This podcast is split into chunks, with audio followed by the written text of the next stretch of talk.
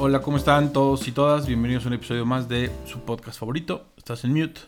¿Cómo te va, mi estimado Manuel? ¿Cómo va todo? ¿Qué onda, Hugo? ¿Todo bien? Hoy estamos grabando el episodio 75 del viernes 17 de septiembre. Estamos grabando en la noche del 16 de septiembre, Día de la Independencia en México, después de una noche de comer, beber y escuchar el grito. Un grito muy desangelado, ¿no? sí. No me gustó nada.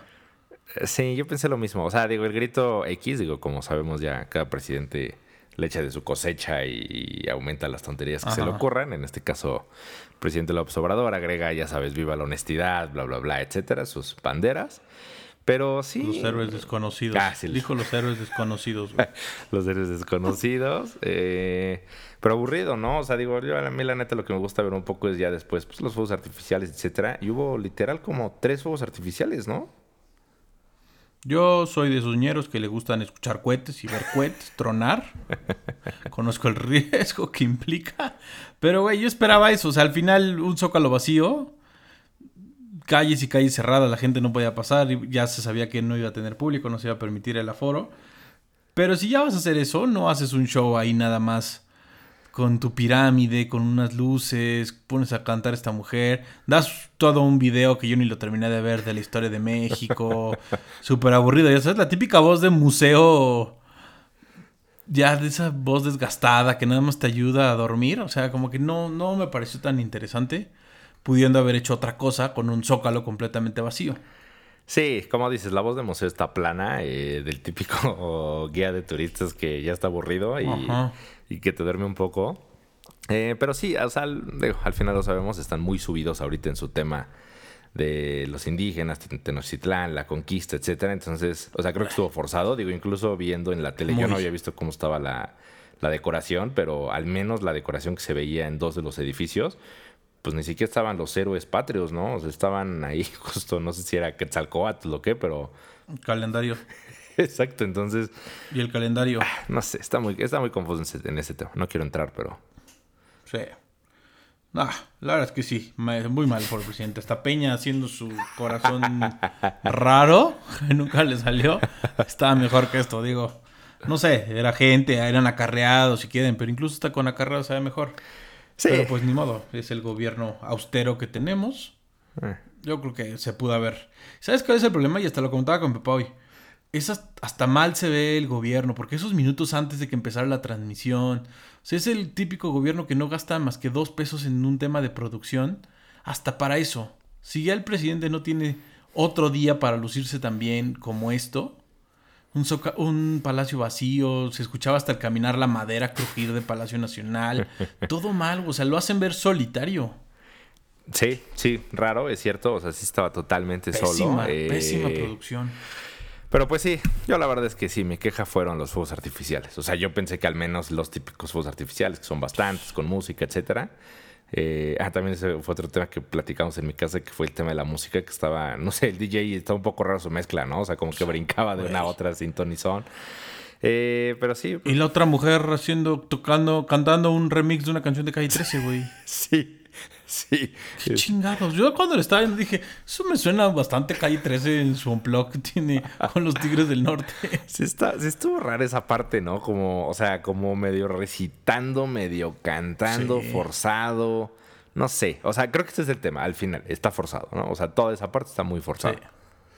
Pero bueno. Muy mal. Pero bueno, ya pasó. Felicidades México. Felicidades a todos. Otro año más de independencia. Y otro tema que salió ahí rapidillo fueron los productos de Apple, ¿no? Nuevos productos, bastante caros algunos, otros no tanto, pero buena gama de productos con los que sorprendió Apple como cada año en septiembre. Pues sí, exacto, su típica conferencia de septiembre, básicamente sale una nueva iPad, una nueva iPad mini, el Apple Watch eh, y el ya esperado iPhone 13. Em, no sé, yo en lo personal, o sea, yo estaba esperando el iPhone, la verdad es que... se me hizo X, o sea, no cambia el diseño, sigue siendo idéntico. Le mueven de posición las cámaras, que en teoría es como lo máximo, pero evidentemente yo nunca voy a grabar una película con mi celular, entonces no sé si realmente lo necesito. Eh, pero sí, los precios, curiosamente, en el caso del iPhone, bajan, o sea, respecto a la gama anterior, o sea, los modelos equivalentes sí bajan mil pesos, pero aún así, pues la verdad es que sí es una lana. Sí, el más caro también. También es un terabyte. No sé quién chingos va a estar con un iPhone con un terabyte. por, por 45 mil pesos. Sí, güey, o sea, es una locura. El iPad mini me gustó. Me gustó bastante el nuevo diseño, más cuadrado, más iPhone o más iPad nueva. Sí. El reloj también, el iWatch. Y esa madre de Fit me gustó también. Está interesante. Sí, sí, se concentran mucho en eso. La verdad es que yo ya intenté tener Apple Watch y no lo usé nada, o sea, no le encontré mucho el chiste, entonces por eso ya no me emociona mucho. Pero sí, el iPad mini, la verdad es que ese sí se actualiza bastante. Probablemente es el, que más cambia. Pues si les da su economía, regálense algo. Siempre son buenos productos ya. Y más que estamos cerca de diciembre. Vayan ahorrando. Exacto. Y empecemos con temas que traemos. Traemos tres temas, la verdad es que bastante interesantes, algunos que ya hemos guardado para, para este día. Y el primero es la no revocación de mandato del gobernador de California, el gobernador demócrata Gavin News, Newsom. Creo que lo noté todo mal. Sí, Newsom. Newsom. Y gana el pasado 14 de septiembre las elecciones, un voto apabullante de la mayoría demócrata en California y se mantiene en el cargo un rato más.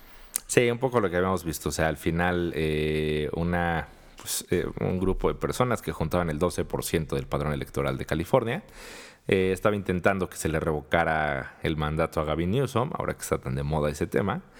Eh, y básicamente era un poco por su posición en lo que había sido inmigrantes, aborto, etcétera. Eh, pues al final arranca todo este, todo este proceso.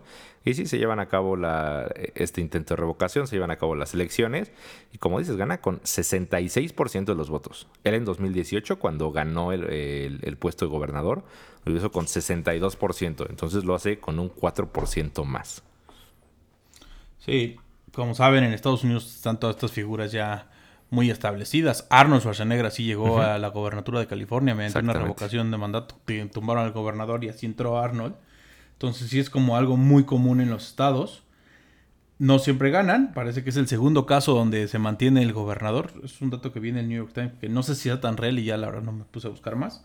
Solamente un exgobernador en Wisconsin en 2003 había ganado como lo ganó ahora el gobernador Gavin en California. Y sí, como dices, todas estas posturas o acciones que tomó el gobernador en California. Primero empezaron con el tema de aborto, su postura migrante y demás, y luego vino el tema de la pandemia que a todos afectó. De ahí se quisieron colgar los republicanos para tratarlo de desestabilizar o, quitar del puesto.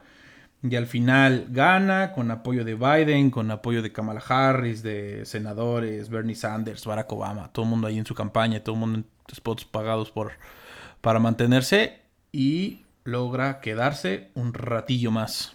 Sí, exacto. Que digo, además California es uno de los bastiones eh, demócratas, entonces pues era importante ni siquiera abrir la posibilidad de perderlo. Eh, y curiosamente, como tú dices, la pandemia fue uno de los puntos que, que, más polémica le causó, pero al final se dice que sus medidas contra la pandemia fue una de las causas que lo mantuvo en el puesto. Que al final, mientras más se metieron los republicanos ese tema, más apoyo él obtuvo porque él al final fue uno de los gobernadores que precisamente tomó medidas duras, eh, pues sí buscó atajar este problema y entrevistando justamente a, médicos y personal de salud que estaban en las votaciones, ellos decían eso, o sea, decían, sin este gobernador no sabemos qué hubiera pasado con la pandemia en California. parece que ahí se les, se les voltea un poco el argumento a los republicanos. Y el otro punto rescatable que se mencionaba en los medios es que al final los republicanos se abstienen de hablar de un fraude electoral. Simplemente pues reconocen que perdieron, pero esa tentación que traen con Trump de que todo es fraude, esta ocasión deciden no usar esa carta, simplemente dicen perdimos, etcétera, se acabó. Yo creo que poco a poco se va a ir desgastando. No sé si sea muy pronto para decirlo, pero poco a poco se va a ir desgastando la figura de Trump, por más que lo veamos y por más que lo mm. veamos, o no sé si sea por, eh, por el estado de California, como que es superiormente demócrata, no sé si en Texas le vaya a ir así o en otro, o en Florida le vaya a ir así a los demócratas, que son estados mayormente republicanos, pero sí me parece que ese discurso, y por lo que vi en las notas y antes de preparar este podcast, vi varias notas donde propios republicanos dijeron, mejor nos callamos y guardamos silencio porque sí nos dieron en la madre feo uno. Y dos, ese discurso se está desgastando en ciertos lugares de Estados Unidos. No sé qué tanto sí, pero pues habrá que esperar las intermedias dentro de un año, y, dos años ya. Sí, exactamente.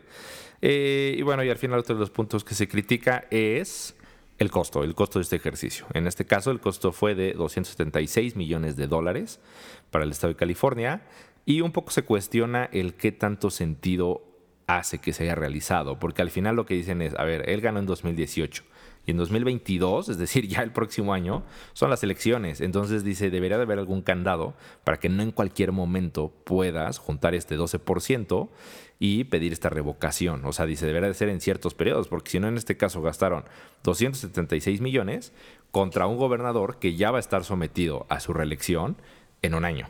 Entonces dice, nos pudimos haber ahorrado 176 millones y ya mejor que se enfrente a su rival el próximo año. ¿Qué va a pasar?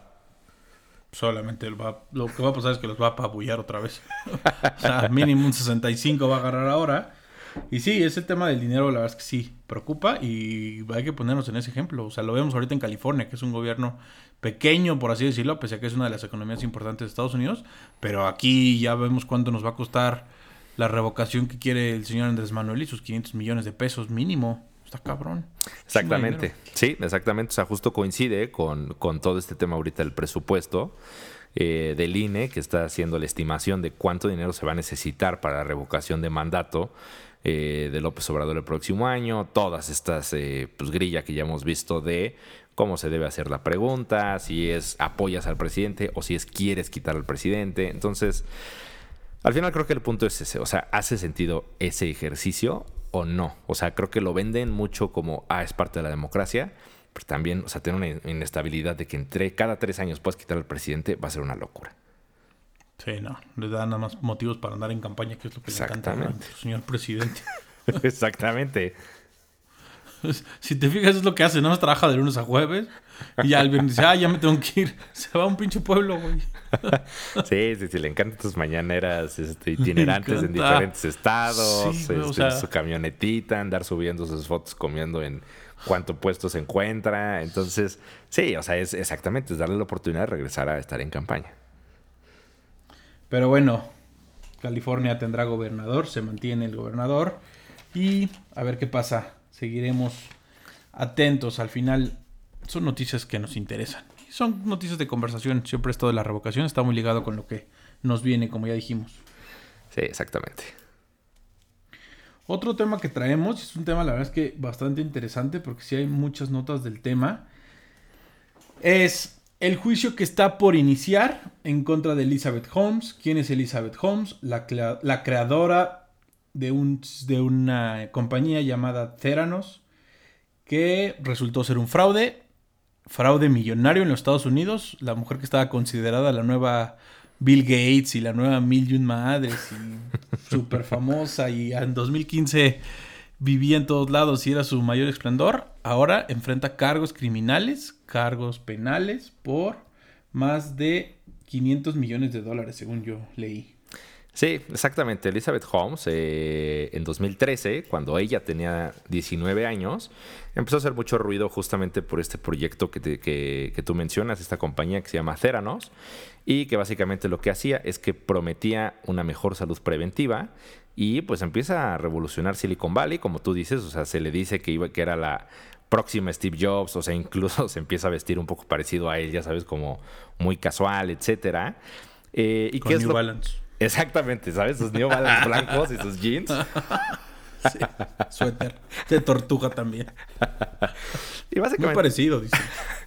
Y básicamente en 2013 lo que ella dice es que había desarrollado una tecnología que lo que prometía era realizar cientos de análisis clínicos a partir de una sola gota de sangre. Entonces, en lugar de que te sacaran tus tubitos completos de sangre, te iban a sacar una gota, permitía hasta 200 exámenes clínicos, podían detectar cáncer, hipertensión, diabetes, VIH, y además, en teoría, era una máquina que se llamaba Edison, que pues, era básicamente el tamaño de una impresora. Entonces, lo que ella decía es que iba a ser casi, casi un laboratorio en casa, con el que con una sola gota tú ibas a poder revelar todas estas enfermedades, si tú tenías algo, este, algo estaba mal, etcétera. Entonces, no sé, o sea, digo, no sé si es la distancia, pero ya de inicio ya suena raro, ¿no? Ya suena infomercial. Sí, que con una sola gota te ahorres todos los tubos que te sacan de sangre Digo que también no sé si son en exceso los tubos que nos sacan, pero es otro tema. O es mi miedo a las agujas. Pero sí, eh, tal cual, como lo dijiste, con una gota iban a investigar todo. Se supone que es un proyecto que vendió muy bien y que en teoría tenía contratos con el gobierno de los Estados Unidos para todos sus ejércitos en el mundo, poderles hacer pruebas rápidas. O sea, con una sola gota te iba a decir prácticamente si te morías o no, qué enfermedades tenías y demás. Es una empresa que desarrolla o una tecnología que desarrolla en 2013. Para 2015, Forbes la califica con una fortuna o esa empresa con un valor de 7.300 millones de dólares. Una locura. Y al final resulta, está viviendo sus mejores años en 2015, comiendo con el ahora presidente de los Estados Unidos, Joe Biden, justo por estos temas, con Bill Clinton, con gobiernos chinos, con todo el mundo, era la mujer del momento. Y resulta que es un fraude, que eso no se puede y que su empresa se va al carajo en los siguientes años y para 2016 ya tenía un valor cero. Sí, porque además esa es la parte curiosa, o sea, es alguien que la verdad es que supo vender ese proyecto, o sea, globalmente, o sea, al final, entre los inversionistas que ya tenía ella, está justamente Bill Clinton, Robert Murdoch de Fox, eh, Carlos Slim también era parte de, de, sus inversionistas a través de, ya tenía colaboraciones ya planeadas con Fundación Carlos Slim, entonces, o sea, sí logró convencer a mucha gente, ¿sabes? O sea, en, en su Shark Tank, la neta, la neta es que lo hizo muy bien porque todo el mundo le empezó a meter lana. Eh, y como dicen, ¿qué es lo que empieza a pasar? Que se empiezan a recibir quejas y se dice esto es un fraude. ¿Por qué? Primero, porque como ya lo dijimos, no era suficiente una gota de sangre, sino que sí te tenía que sacar varios tubos de sangre. Y además empiezan a haber diagnósticos erróneos. O sea, eh, hay gente a la que le dijeron que tenía cáncer o que tenía VIH o alguna de estas enfermedades y eran falsos positivos. Y el otro punto es que ella decía pues, que eran estos mini laboratorios, ¿no? Las maquinitas estas Edison, y se dieron cuenta que realmente mandaban las pruebas a laboratorios convencionales de verdad. Sí, no, tuvo una... Al final sí fue un fraude, tal cual, es un fraude, de... fraudó a la gente, falsificó documentos y demás, y ahora enfrenta nueve cargos, entre ellos fraude, fraude electrónico, conspiración, cargos que la llevarían a una prisión de 20 años en teoría. Y también algo importante es que esto no se da por una investigación farmacéutica, médica o demás. Se da por la SEC, la Security Exchange Commission, que es prácticamente la de valores y demás en Estados Unidos. Y de ahí es donde sale el fraude. No sale por la autoridad, la FDA y estas autoridades que se encargan más de temas médicos o temas de salud. Sí, exactamente. Va por ese lado. Digo, yo creo que también por el perfil de gente que está dentro defraudada, ¿sabes? O sea, todos ellos han de haber dicho, oye, ¿y Milana qué? Ya sabes. Exacto, eh, y sí, eh, el juicio federal estaba planeado que se iniciara el 28 de julio de 2020, pero pues obviamente por la, por la pandemia y que ella estaba embarazada en ese momento, eh, pues deciden aplazarlo.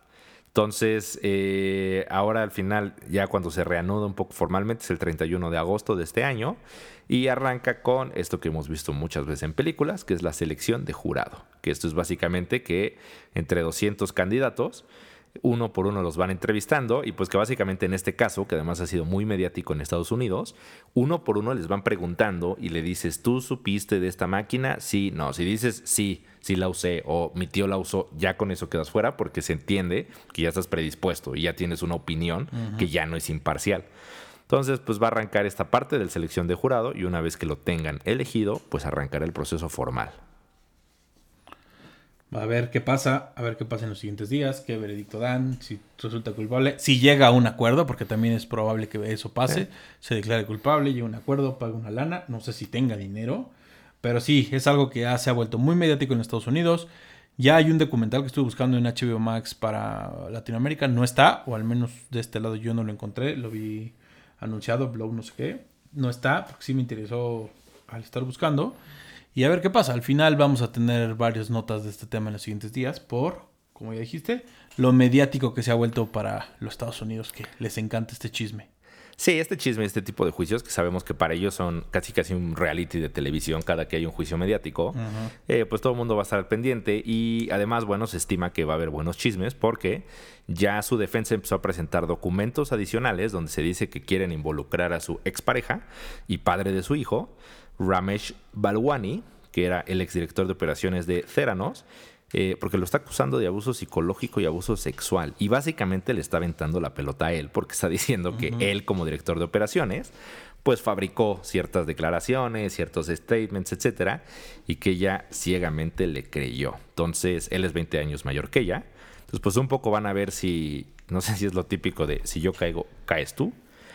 Y definitivamente esto pues va a dar para mucho. Eh, además de este documental que tú mencionas, ya también se está trabajando en una película que se llama Bad Blood eh, y que va a estar protagonizada por Jennifer Lawrence y va a salir el próximo año. El próximo año, exacto. Pues a ver, a ver cómo termina este chisme, chisme mediático, chisme de los que nos gustan, a ver cuántas cabezas caen y a ver cuánto dinero logran recuperar si es que recuperan dinero. Sí, que yo creo que esa sería la pregunta. O sea, decir, de toda la lana que te inyectaron estos multimillonarios, ¿dónde quedó, sabes? pues acuérdense, acuérdense de estos nombres: Elizabeth Holmes, Teranos y todos los nombres que ya mencionamos, que ya mencionaste, que estuvieron metidos en este fraude millonario, porque va, para, va a dar para mucho. Sí, hay que ver si en la película sale Carlos Slim en algún cameo. O su hijo. su hijo.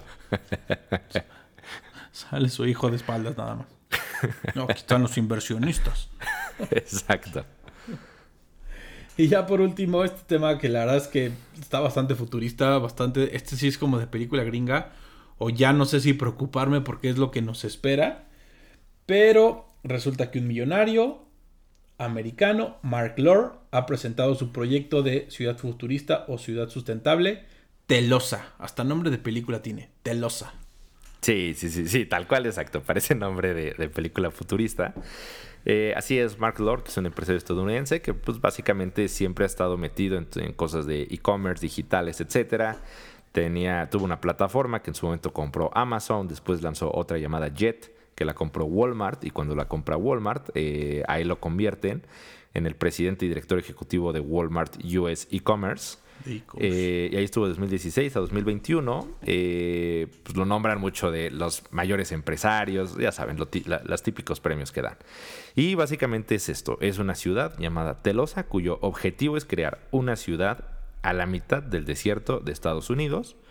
Seguramente ya han escuchado casos así, que fueron Las Vegas. Sí.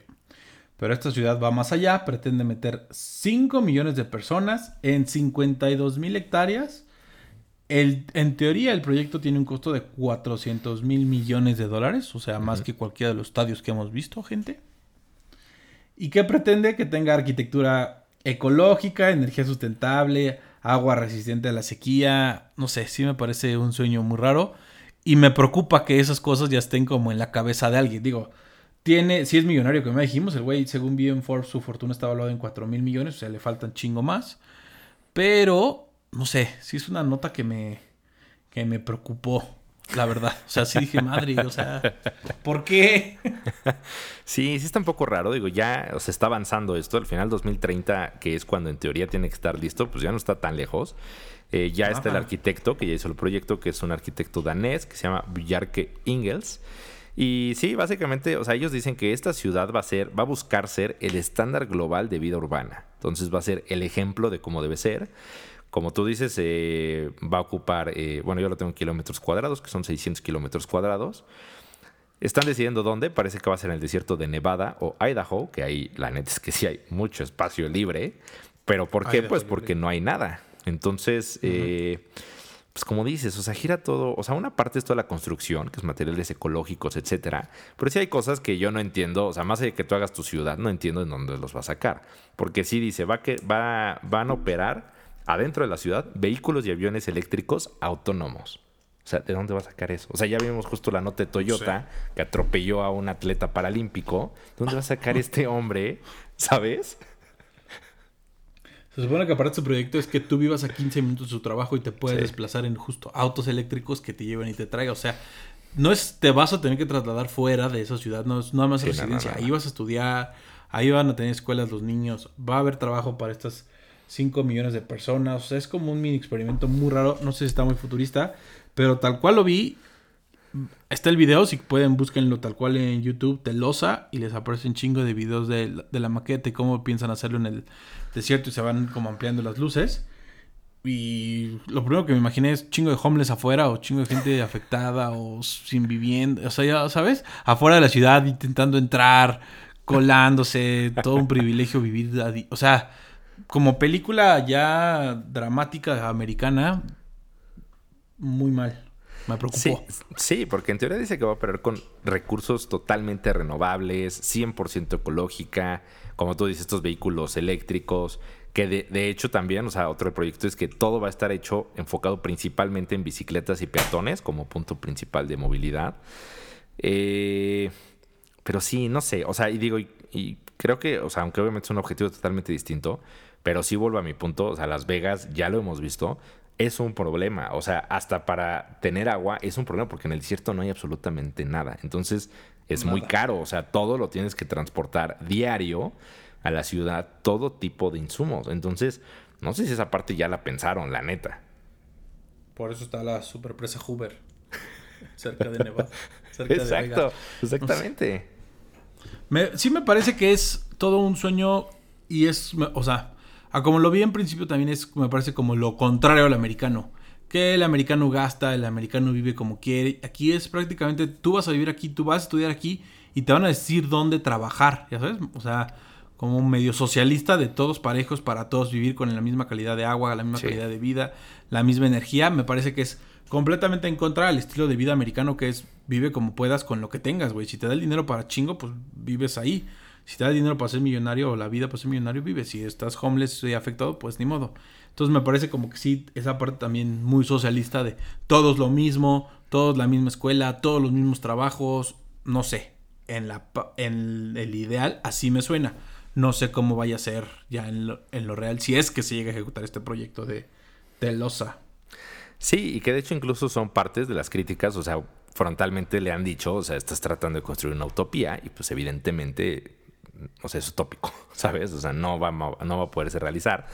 Él un poco se molestó y dijo, no, no es una utopía, pero simplemente se limitó a decir eso, ¿no? Entonces, Habría que ver por qué, porque sí, como tú dices, de todo lo que él menciona, o sea, sí suena un poco a eso, ¿sabes? O sea, ya solo falta que todos se van a vestir del mismo color y ya sabes, o sea, cosas así, o como tú dices, o sea, un poco el que alrededor de la ciudad se empiecen a hacer estos círculos de pobreza. Eh, y tipo estas películas futuristas que ya hemos visto, que al centro es la ciudad de los millonarios y alrededor se empiezan a hacer pues toda la gente, las zonas marginadas o gente pobre que se quiere colar a la ciudad, ¿sabes? Y hay ejemplos muy claros en, la cinematografía, cinematografía americana. Eso no jala, eso no va a funcionar. Esos típicos, mueren cuatro, les damos chance de que entren cuatro. O sea, lo más dramático ya está en las películas. No necesitamos estarle tentando, ya sabemos la consecuencia final, guerra, madrazos, invasión. Pero bueno, no entienden. Pues no, si quieren saber más o quieren estar atentos a esto, también lo pueden seguir en Twitter. Eh, ya tienen su cuenta que es arroba City of Telosa. Entonces lo pueden seguir. Igual tienen videos, tienen declaraciones de Mark Lore. Este, me imagino que van a ir subiendo ahí updates. Entonces, pues si quieren estar al tanto, tal vez si en algún momento se abren ya las solicitudes para vivir ahí, por ahí también se pueden enterar para subir su perfil. Telosa. Como sorteo gringo, ya sabes. Sí, exacto, güey. Como. Es que te... está en las películas, güey. O sea, no necesitamos ni clavarnos tanto. Está en las pinches películas y vemos cómo terminan. Elysium. hasta Mad Max, güey. Sí, o sea, lo más dramático está, está Mad Max. ¿Qué hacen pensando en eso, por Dios? Tus arteos estos gringos, ya sabes, de tú que eres ah, abogado, pintor, ¿qué vas a aportar, o sea, sociedad perfecta. Ajá, no, yo soy carpintero. Y es, al final me parece que es una ciudad socialista. Y más viniendo de un güey que viene del e-commerce, de crear una plataforma que no dijiste, que lo terminó comprando Walmart, que es super imperio, que tiene un equipo de básquetbol. O sea, ¿qué chingados hace un millonario típica figura y estereotipo reciente a gringo pensando en estas cosas? Pues sí, habrá que ver si se materializa. Creo que ese es el punto interesante. Vamos a ver si se materializa, si realmente llegan ya a esta ciudad cuasi perfecta. Eh, 2030, no está tan lejos. ¿Sabes cuál es el riesgo? Que puede haber millonarios que se junten y sí lo hagan, güey, con la economía que tienen los gringos. O sea, tal cual. Zuckerberg, Musk, Besos. Sí. Se juntan y ya hacen su ciudad y aquí vivimos independientes. No sé. No sé. Habrá que ver. temas, estos temas de hoy solo me generaron angustia y ansiedad. de hacia dónde vamos. Sí, ¿qué nos espera como, como mundo? Pero bueno, ¿algo más, mi estimado Manuel? Nada más, estos son los tres temas que tenemos por hoy, diferentes, variados. Eh, y pues ya, viene el fin de semana. Descansen, porque al menos nosotros la verdad es que sí estamos cansados del 15 de septiembre. te ves con tus ojitos ya medio morir. ¿eh? Sí, la verdad es que sí. Pues bueno, los dejamos para que el niño Manuel se pudiera hacer su siesta. Cuídense, buen fin de semana, chao. Cuídense todos, bye.